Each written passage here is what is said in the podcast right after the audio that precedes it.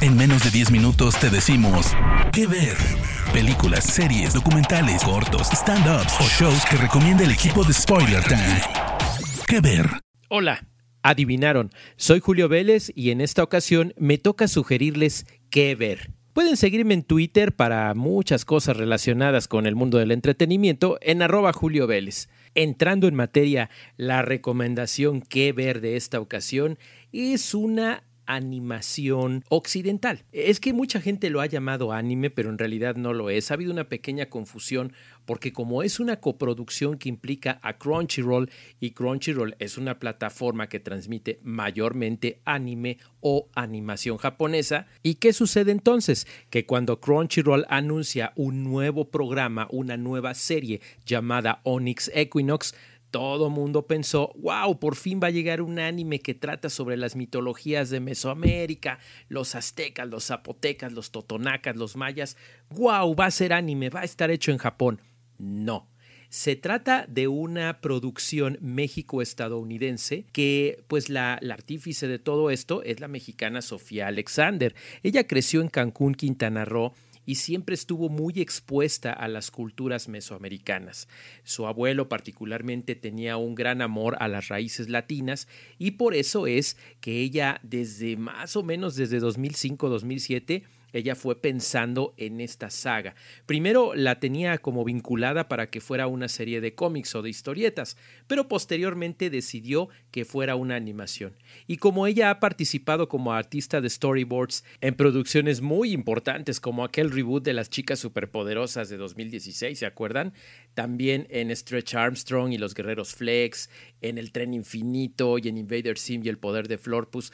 Eh, ella ya estaba empapada de todo lo que eran los procesos, los contactos suficientes, fue creciendo muchísimo en el mundo de la animación y entonces decide dar este salto a una serie animada. ¿Qué pasa? que logra juntarse con María Balcus, que es la productora ejecutiva de esta parte de Crunchyroll Originals, les expone el asunto, cómo va a ser. Ellos ya tenían una idea muy clara de lo que iban a seguir, pero la idea fue tan llamativa de hablar de un México mesoamericano, no solamente a nivel eh, América, Estados Unidos, Canadá, sino todo el mundo, incluso llegando a Japón, pues la idea les fascinó. Les fascinó y comenzó el proceso de producción. Fíjense que algo muy interesante es que Sofía Alexander reconoce inmediatamente que no se trata de un anime. Ella lo dice, que sí hay influencias, eso sí, ella habla de Rurouni Kenshin, de Wolf Rain, eh, incluso hay un toque ahí medio interesante entre dos de sus personajes principales que son Yaotl e Cell y habla de que tiene mucho que ver con Piccolo y Gohan de Dragon Ball, pero a final de cuentas es un estilo de animación occidental que sí tiene algunos guiños como lo sucedió en su momento con Avatar. ¿De qué se trata Onyx Equinox? Bueno, los 12 episodios van desarrollando las eh, desventuras de Isel, que es un joven azteca que se queda solo cuando su hermanita da su vida como un sacrificio ritual para los dioses justamente en lugar de él. Pero como él no quiere vivir solo, trata de suicidarse, pero resulta que un enviado de los dioses aztecas y mesoamericanos lo detiene y le dice que él es el héroe o el campeón de la humanidad que va a lograr salvarlos de una destrucción inminente que se avecina. Por supuesto, quienes saben de culturas mesoamericanas, pues saben que todas estas tradiciones hablan de dioses que pelean entre sí, que se divierten a veces con el dolor de los humanos, que experimentan con ellos de alguna manera, por así decirlo, y el asunto es que este héroe va a viajar por toda la región de Mesoamérica haciendo aliados, siendo traicionado por otros, encontrando nuevos amigos y va a buscar el destino para el que él se ha puesto.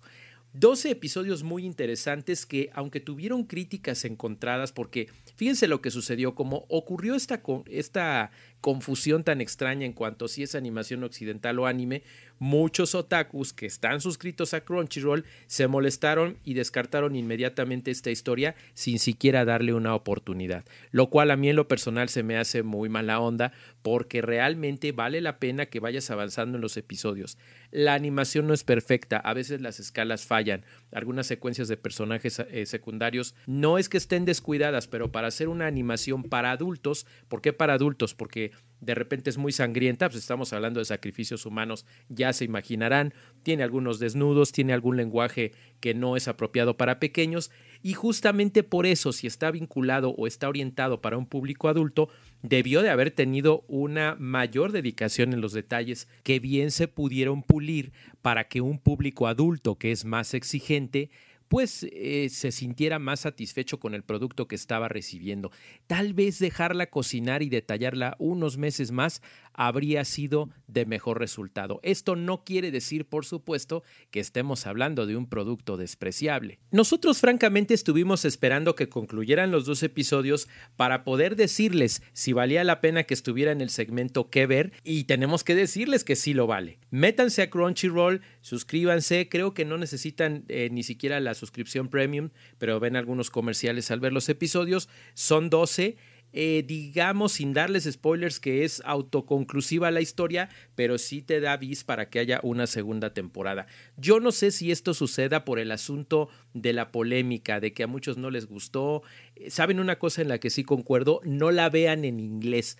El doblaje se me hace malísimo. Véanla en español, que es una es más, ni siquiera es doblaje, porque como la manufactura, aunque sí tuvo que ver los estudios eh, coreanos de DR Movie, Tiger Animation, mayormente se siente el sabor latino. Entonces, véanla en español, disfrútenla y realmente hasta si son estudiosos de las culturas mesoamericanas, se van a encontrar con muchas cosas muy interesantes porque realmente hay cosas que tienen que ver con los dioses aztecas, los dioses mexicas como Quetzalcoatl, eh, ay, hasta es difícil decir los nombres, Shanazukaku, eh, y me voy a quemar si digo más nombres porque son muy difíciles de pronunciar, a pesar de que pues somos latinos, ¿verdad?